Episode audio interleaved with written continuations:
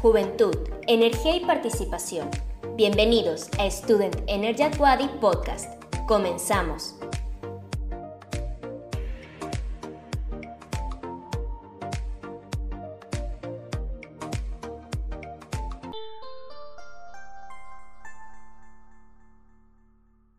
Muy buenas a todos, bienvenidos a otro capítulo de Student Energy at Wadi Podcast. Hoy vamos a comentar acerca de la importancia de los derechos humanos. Soy Sofía Morán y me permito presentar a nuestra invitada, licenciada Alejandra Hortensia Lara Ortiz. Ella es licenciada en Derecho por la Universidad Autónoma de Yucatán y es egresada desde 1998. Tiene un diplomado en juicios orales por la Universidad Modelo y es coordinadora de crédito hipotecario en el Instituto de Seguridad Social de los Trabajadores del Estado de Yucatán, en el ISTEI. Muchas gracias por aceptar nuestra invitación. Es un honor contar con su presencia. Al contrario, muchas gracias por tomarme en consideración para la participación y con mucho gusto. Con eso dicho, comenzamos con la presentación del tema. Todas las personas que han nacido tienen dignidad y por esa dignidad tienen ciertos derechos. Estos son conocidos como derechos humanos. Hay derechos humanos civiles, políticos, económicos, sociales, culturales y ambientales. Todos estos derechos humanos son igual de importantes y se relacionan entre sí. Los derechos humanos son inalienables, universales, indivisibles e interdependientes. Esto significa que todas las personas tienen derechos humanos por el mero hecho de ser personas, que no se les pueden quitar estos derechos y que no se puede asegurar los derechos de una persona en detrimento de los derechos de las demás personas, ni asegurar un derecho sin considerar los demás derechos. Es muy importante conocerlos y hacerlos valer, así como acercarnos a los expertos para aprender todo sobre ellos. Para empezar a profundizar el tema, comenzamos con las preguntas. Nuestra primera pregunta es, ¿cuál es la diferencia entre los derechos generales y los derechos específicos? Mira, Aristóteles decía que los derechos humanos están constituidos en dos partes. Uno que es el derecho natural y universal y otro que es el positivo aplicable en una época y lugar determinado. Estos últimos son los que se van sumando, modificando eh, conforme va avanzando la sociedad o cómo se va transformando o evolucionando la sociedad. Entonces, podemos decir que los derechos humanos es el conjunto de prerrogativas sustentadas en la igualdad de la dignidad humana. Para que su realización sea efectiva, es necesario que todo esto se perfeccione para el debido desarrollo integral de las personas. Esto debe estar debidamente establecido en el orden jurídico nacional, que en este caso es la Constitución Política de los Estados Unidos Mexicanos, los tratados internacionales y las leyes. Los derechos humanos, por lo general, están clasificados o divididos en tres generaciones, como bien comentabas hace un momento, ¿no? En la primera generación, que podemos decir que es el paso número uno de los derechos humanos, es el de la vida, la igualdad, la seguridad, la propiedad, todo lo que significa al individuo en su persona. Ya más adelante eh, viene la segunda generación de los derechos humanos, que son los económicos, sociales y culturales, que en él deben de estar garantizados la seguridad social, la salud, el trabajo, la alimentación, la educación y todo lo que se relaciona no solo al nacimiento como individuo, sino a su desarrollo y crecimiento en la sociedad. Y ya luego la tercera generación es ya eh, de manera colectiva lo que es la protección de, por ejemplo, eh, los recursos naturales, el desarrollo sustentable, este, la paz, la seguridad, etcétera, ¿no? Entonces, en teoría, estos son los más importantes. Hay em, eh, otros tipo, otro tipo de desarrollos, ¿no? Que creo que hay algunas, eh, algunas doctrinas que hablan hasta de una séptima generación de, de derechos humanos, pero ahí ya hablan de más de tecnología, de respeto a, los animales, eh, ya son cuestiones un poquito más, más abstractas tal vez, ¿no? Pero en estas tres generaciones se encuentran establecidas lo, necesario para el desarrollo correcto del ser humano. Por ejemplo, eh, a la salud, que son los servicios médicos realmente, ¿no? O sea, todos debemos de tener derecho a acceder a los servicios de salud. Sin embargo, en esta, creo que hemos visto en, eh, actualmente con la pandemia que estamos sobrepasados en cuanto a la capacidad, ¿no? O sea, hemos estado rebasados en cuanto a la capacidad. Creo que todos en algún momento hemos visto las noticias que hay gente que ha estado muriendo en las puertas de los hospitales porque no hay el espacio suficiente para que puedan ser atendidos. Este, obviamente, eh, los derechos humanos es sin condiciones, ¿no? O sea, yo tengo derecho a eso sin importar el lugar en que nací, mi color de piel, qué lengua hablo, cuál sea mi sexo, etcétera, cuál sea mi preferencia política o religiosa, es solamente por el hecho de ser humano, aunque suene muy repetitivo, tendría yo que tener acceso a todas esas prerrogativas. Todo lo que comenta es bastante interesante. En muchas de estas, de esta información, como que se omite a la hora de, investigar, por ejemplo, en Internet, no siempre se encuentran todas esta, toda esta información, todos estos conocimientos. Y de hecho, investigando en Internet para poder realizar el guion y para poder realizar toda la preparación de este episodio, de este capítulo del podcast, nos encontramos con un término llamado derechos colectivos. A hablar un poquito más de ellos. ¿A qué se refieren los llamados derechos colectivos? Claro que sí. los derechos colectivos se refieren al que el sujeto no es un individuo identificable por él mismo, sino se refiere a una comunidad en general, a un grupo en general, ¿no? A lo mejor no es un derecho para mí, Alejandra Lara, pero si yo pertenezco a, no sé, este, alguna sociedad que apoye a, los niños maltratados o algo así, lo que se obtiene es en beneficio y a nombre de esa representación. No es para mí Alejandra Lara, sino esa representación. Hay muchas asociaciones, por ejemplo, de protección para mujeres que han sido víctimas o que son víctimas de violencia, ¿no? Entonces, obviamente a eso se refiere eh, los derechos colectivos. Son como para las comunidades, por ejemplo, los indígenas, eh, las comunidades afrodescendientes, todas aquellas como comunidades, ¿no? Que, que, pueden ser como eh, representantes de ciertos derechos, ¿no? Como que, como lo dicen, ¿no? Colectivos de un grupo. Ok, a comentar un poco más al respecto de este tipo de comunidades. Sí, es, es lo que te comentaba, ¿no? Porque, por ejemplo, también eh, están construyendo el, el, el tren Maya, ¿no? Y obviamente a su paso, pues están haciendo algunas, este, algunas construcciones o trabajos, ¿no? Y creo que sí, en algún momento eh, todos hemos, nos hemos enterado a través de la prensa, ¿no? Que hay grupos eh, de personas que representan esas, a esas comunidades, a esos grupos indígenas que se sienten amenazados por esas construcciones, ¿no? Entonces, ese trabajo que esas personas realizan en nombre de esas comunidades es este, en específico ese, ese derecho colectivo. Igual, por ejemplo, estén los que se unen para, no sé, salvaguardar los manglares. Igual, hace, hace un tiempo hubo un, una situación que sucedió en Quintana Roo, donde iban a construir una plaza encima de unos manglares. Se hizo una manifestación y se organizaron en una asociación para no permitir este, pues obviamente em, ese movimiento que iba a afectar todo el mangle, una gran parte del mangle de lo que es la laguna de Quintana Roo. Eso también es un ejemplo de un derecho colectivo. O sea, yo puedo estar ahí hoy y a lo mejor mañana ya no pertenecer, pero como ese derecho no es para mí, Alejandra Lara, o yo no lo estoy eh, haciendo por mí en lo personal, sino por todo lo que ello eh, representa, ¿no? Todo lo que se va a perder por estar encima del mangle, toda la fauna, la flora, etcétera.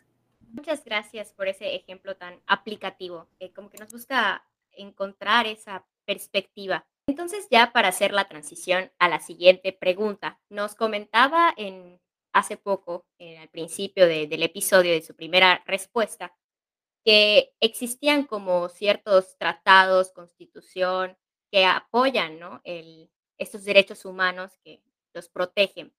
Entonces, nuestra siguiente pregunta es, ¿cuáles son las instituciones mexicanas designadas para la defensa y protección de los derechos humanos? Bueno, para empezar, está la Suprema Corte de Justicia de la Nación, que es la encargada de hacer valer eh, los derechos a través de un juicio, a través de un procedimiento especial. Y obviamente la Comisión Nacional de los Derechos Humanos y sus este, sus iguales en los estados, que es la Comisión Nacional de Derechos Humanos, en este caso el CODEI para nosotros, del estado de Yucatán. En el caso de la Comisión de Derechos Humanos, si nosotros presentamos una queja a mayor abundamiento, ellos después obviamente de estudiar y analizarla, si ven que procede, ellos emiten una recomendación. Esto también hay que especificar que es sobre cuestiones de gobernado autoridad. Si yo me siento vulnerado en alguno de mis derechos, yo puedo recurrir a la Comisión de Derechos Humanos y establecer la queja. Y a través de eso, ellos si ven que es viable o que reúne los requisitos, entonces la comisión emite una recomendación. Una recomendación que va a la dependencia, entidad o cualquier lugar eh, donde hayamos sido este, víctimas de, la falta de, de derecho, ¿no? Pero hasta cierto punto, pues es como dar un consejo, ¿no? O sea, yo le puedo decir a mi hijo, oye, ¿sabes qué? No estás haciendo la tarea, este, vas a reprobar. Y mi hijo sabrá, mi mamá tiene razón, no estoy haciendo la tarea, me va a ir mal. O, ah, sí, está bien, y lo deja pasar. Esa es, eso es el, el defecto que yo en lo personal veo en, en esta cuestión, que es más como de consejo no es impositivo. Eh, de hecho, hablaba acerca del Tribunal Electoral del Poder Judicial de la Federación. eh, yo conozco un poco más o menos de las funciones, ¿no? Y son mucho de casos de jurisprudencia, de, de como que seguir evolucionando en cuestión de las leyes y así. ¿Usted ve algún tipo de como vacío en cuestión de los derechos humanos en ese aspecto de jurisprudencia y casos así? La jurisprudencia es como lo que no me contempla la ley general, entonces yo trato de dar un argumento válido para que ese tribunal diga, tiene razón, aunque no está establecido textual en la, ley general, ¿no? Eh, lo que pasa es que la aplicación de los derechos humanos, hay unos que son muy básicos si quieres verlo desde un punto de vista, ¿no? Pero, por ejemplo, este, volvemos al derecho a, la salud. En Mérida, pues digo, somos una ciudad grande de muchos habitantes y tenemos eh, hospitales, el Orán, el de alta especialidad, el Juárez, la T1, este, que son los, los públicos, ¿no? Y tenemos como vecinos al municipio de Canacín, que es el segundo mayor poblado del estado. Y si lo comparamos con número de habitantes, es mucha la diferencia en cuanto a estas circunstancias de salud. Ellos tienen un hospital del gobierno del estado, que obviamente pues es pequeño, y además también uno del IMSS, que también es pequeño. Entonces, de todas maneras, ellos tienen que recurrir a la ciudad. Entonces, aunque cuentan con el servicio de salud, es muy difícil que todos puedan tener acceso a esa circunstancia de manera equitativa. Entonces, muchas veces la realidad, o sea, al aplicarlo, eh, no es tan fácil, ¿no? Igual el derecho a la educación. Hoy por hoy, por ejemplo, por la pandemia, si no tienes una computadora o acceso a Internet, definitivamente no tienes acceso a educación del nivel que quieras.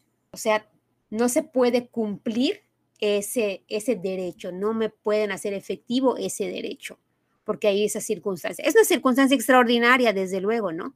Pero pues es, es un ejemplo. Porque si aquí, por ejemplo, se nos va en Internet a cada momento y, pues ya sabes que se nos va el internet y, y me desconecté y etcétera. Imagínate en las comunidades rurales, cómo, cómo le pueden estar haciendo para ellos después de año y medio seguir con sus estudios. Por supuesto que existen muchísimas injusticias en cómo nosotros, que somos de ciudad, tenemos un mayor acceso al cumplimiento de nuestros derechos, como el de la educación, de la salud, y que siguen habiendo estas injusticias con respecto a, pues, cosas que se supone no deberían hacer diferencia entre individuos, como el lugar en donde vivimos o el nivel o situación socioeconómica en el que estamos. Y con respecto a todas estas como eh, cosas, eh, situaciones, injusticias que nos comenta, ¿considera que en México se han realizado los avances suficientes en el marco legal para reducir las violaciones de derechos humanos? Creo que sí se ha avanzado, no lo suficiente desde luego, sí se ha avanzado en el marco legal, pero, pero también tendrían que ser y enfocarse, o sea, ser realistas y enfocarse en cómo lo voy a poder hacer efectivo, porque ya lo tengo en la Constitución. La Constitución me dice que yo tengo derecho a la vida, a la seguridad jurídica, a un procedimiento este, eh, limpio, a, a, educación, a salud, a vivienda y todas esas, esas cosas. ¿no? O sea, ya está ahí, la Constitución ya me protege, pero ahora hay que hacerlo hay que hacerlo realidad. Esa es la, teoría, ahora hay que hacerlo en la práctica. Entonces, este, en el caso de los derechos sociales y, culturales y económicos, esto va de la mano con acciones que toman los gobiernos. Eso es algo que nos complementamos, ¿no? Por ejemplo, acciones de vivienda, créditos que da el Infonavit, que da el, el, el ISTEI, que da el ISTE, el IBEI es el Instituto de Vivienda que proporciona este, por lo menos un, terreno para que tú puedas construir una vivienda siempre cuando reúna ciertos requisitos, etcétera. Eh, derecho a la alimentación. Hay mucha gente que, que, hoy por hoy, pues la realidad es que no tiene, no tiene trabajo, no tiene recursos. Y entonces, ¿cómo hacemos posible ese derecho a la alimentación? Actualmente existe eh, comedores este, comunitarios, ¿no? Lugares donde tú puedes ir y por lo menos una vez al día te dan comida. Creo que tienes que dar cinco pesos, diez pesos, algo así. Pero desconozco si hay en todo el estado. Creo que más que enfocarnos en lo legal o en seguir documentando, es más llevarlo a la práctica o sea, hacernos conscientes y también hasta dónde tenemos el alcance, porque pues obviamente, digo, no sé cuántos millones de mexicanos seamos, seamos ¿no? Pero, pero, o sea, imagínate darles comida, escuela, trabajo, casa, a todos. Es, creo que tampoco es un, reto fácil, ¿no? Entonces sí tiene que ser un complemento entre el individuo y el Estado de acuerdo. De hecho, se escucha mucho por todos lados aquí en México que en el papel está perfecto, en la Constitución se contempla todo, pero a la hora de realizarlo, pues vemos, ¿no? Todas estas diferencias de, situaciones, de cómo hay mucha, mucha población, el porcentaje de población en pobreza aquí en México es, es simplemente bastante grande, es muy, muy grande. Entonces, realmente vemos esta diferencia de situaciones y de cómo, a pesar de que todos tenemos los mismos derechos humanos, y así está puesto en la Constitución, en los tratados, eh, realmente no lo estamos viendo. Y nos comentaba también que había esta relación entre el gobierno y el individuo y que debemos de ser conscientes de esta diferencia a la hora del acceso a nuestros derechos humanos entre toda la gente, que pues todos los mexicanos. Y como ciudadanos, ¿podemos reducir las injusticias y violaciones a los derechos humanos? ¿Es posible? Yo creo que sí. Yo, la verdad, soy muy eh, creyente de que la educación es la solución a todos los grandes problemas. Pero obviamente la educación, al menos para mí, eso es en lo personal, eh, pues es la que te dan en tu casa, ¿no? digo, al, a la escuela vas a aprender español, matemáticas, inglés, álgebra, química, lo que sea. Pero en tu casa, o sea, ahí tú aprendes a tu manera de, que tu manera de actuar sea correcta, sea adecuada. El respeto es muy importante. Por ejemplo, en la libertad de expresión. Obviamente, pues yo puedo decir, manifestar mi opinión sin que nadie me recrimine. Pero si tú tomas las redes sociales y hablas de un tema controvertido, el que sea, y manifiestas tu opinión, no tardan en caerte unos cuantos mensajes de gente que también tiene la misma libertad para expresarse, pero en la manera en la que se dicen las cosas es cuando em, se empieza a crear un conflicto. O sea, ya los famosos, este, que incitan al odio, ¿no?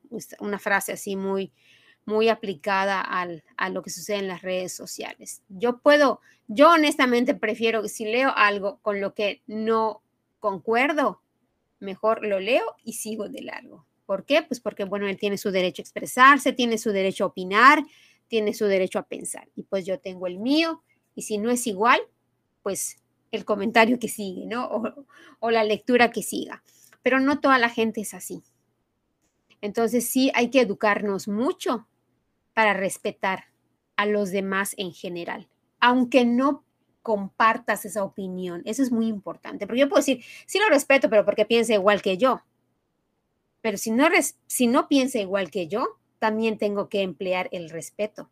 Supuesto es como esta educación, ¿no? Que tenemos que tener desde casa y la tolerancia que hasta cualquier persona, ¿no? Es muy difícil de, de desarrollar en uno mismo, ¿no? La tolerancia a otras ideas, a otras perspectivas que muchas veces pues, nosotros no, no concordamos, pero pues son los derechos, ¿no? También entra la libertad de expresión y la libertad pues de, creer en lo que uno quiera y pues obviamente hay que, hay que respetarlo, porque estos derechos humanos, pues obviamente, como dicen, ¿no? Se tienen que respetar y mi derecho termina donde el tuyo comienza. Es, eso es algo que encontramos mucho y que nos repiten mucho a la hora de aprender de derechos humanos.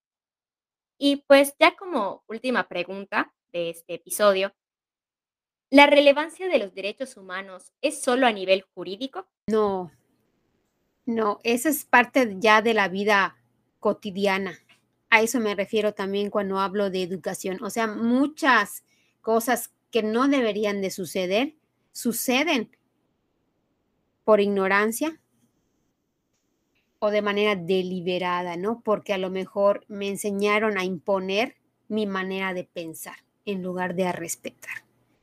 Más que en el orden jurídico, es el cómo nos conducimos en la sociedad. Porque cada vez escuchas más. mucha gente dice, lo que pasa es que antes no salían las noticias, pero cada vez escuchas más o suicidios, o homicidios, o maltrato, eh, cosas, em, situaciones muy desagradables que tú dices, ¿qué tiene que estar pasando por la cabeza de alguien? O emocionalmente, ¿cómo puede sentirse para hacer X o Y circunstancia, ¿no? El maltrato a los menores, la trata de blancas, eh, son actos pues de barbarie realmente. Y tú dices, bueno, ¿qué estamos haciendo? ¿Estamos evolucionando o estamos retrocediendo a, a, otros tiempos? Como, como si no estuviéramos yendo a la par de lo que queremos que el mundo sea. Ahí va la importancia de enseñar que los derechos humanos es algo que están presentes cada día de nuestra vida, a cada minuto, no solo los nuestros, sino el de todos. Y con esa mentalidad, respetarlos y obviamente hacerlos valer. Y con respecto a todas estas injusticias y violaciones, yo sí también creo que es algo ya que ha comenzado a afectar a los niños, a los jóvenes, a las personas de grupos vulnerables. Entonces, es, es algo que, que, viene de una falta, una crisis en, en la educación eh, en México. Y pues esa ha sido nuestras preguntas que hemos preparado para este episodio. Quisiéramos de nuevo agradecerle por todo este conocimiento que nos está brindando. Es realmente muy satisfactorio el poder escucharlo de sus palabras de una experta y por supuesto poder transmitirlo a todos los que nos escuchan. No sé si quiera darnos algunos comentarios finales. Muchas gracias. Pues sí, realmente eh, es correcto, es importante que la ley nos proteja en términos generales, ¿no? No solo, no solo en, derechos humanos, en términos generales, pero es más importante que aprendamos a respetar esas leyes, porque si no aprendemos a que la norma establecida está para que se cumpla, aunque hayan 50 mil artículos y códigos y leyes y etcétera, si siempre vamos buscando la manera de infringirla, es, o sea, el avance va a ser mínimo en lugar de ir por más, iremos por menos. Eso es lo, lo que yo creo realmente, ¿no? Y pues sí, educar, educar desde casa, educar en todos los sentidos, en respeto, en, igualdad. Eh, digo, yo en, casa tengo niñas y un varón y, por ejemplo, pues aquí en la casa la realidad es que no hay trabajo para niñas y para varones, ¿no? Que eso también es importante, porque si tú creciste en un, con una educación antigua, por decirlo de alguna manera, entonces, y tú dices, bueno, sí me pareció, la sigo, o sea, de nada me sirve que yo me ponga en la constitución que los hombres y las mujeres son iguales si yo en mi casa voy a seguir aplicando que el, hombre es el non plus ultra, sin hacer detrimento, obviamente, del varón, ¿no? Que tampoco se trata, tampoco se trata de eso. Pero hay que cambiar la mentalidad, la forma de ver la vida, las cosas y en casa enseñar también a los nuestros a que obviamente los tiempos van cambiando y las situaciones son diferentes. Muchas gracias de nuevo por sus palabras. Realmente fue un honor contar con usted. Y hasta aquí llegaría el episodio. Muchas gracias a todos los que nos escuchan. Eh, no olviden seguirnos en nuestras redes sociales. Estamos en, como Student Energy at Wadi en Facebook e Instagram. Y no olviden esperar las próximas ediciones. Muchas gracias y hasta luego. El equipo de Student Energy at Wadi agradece tu atención. No olvides escuchar las próximas ediciones.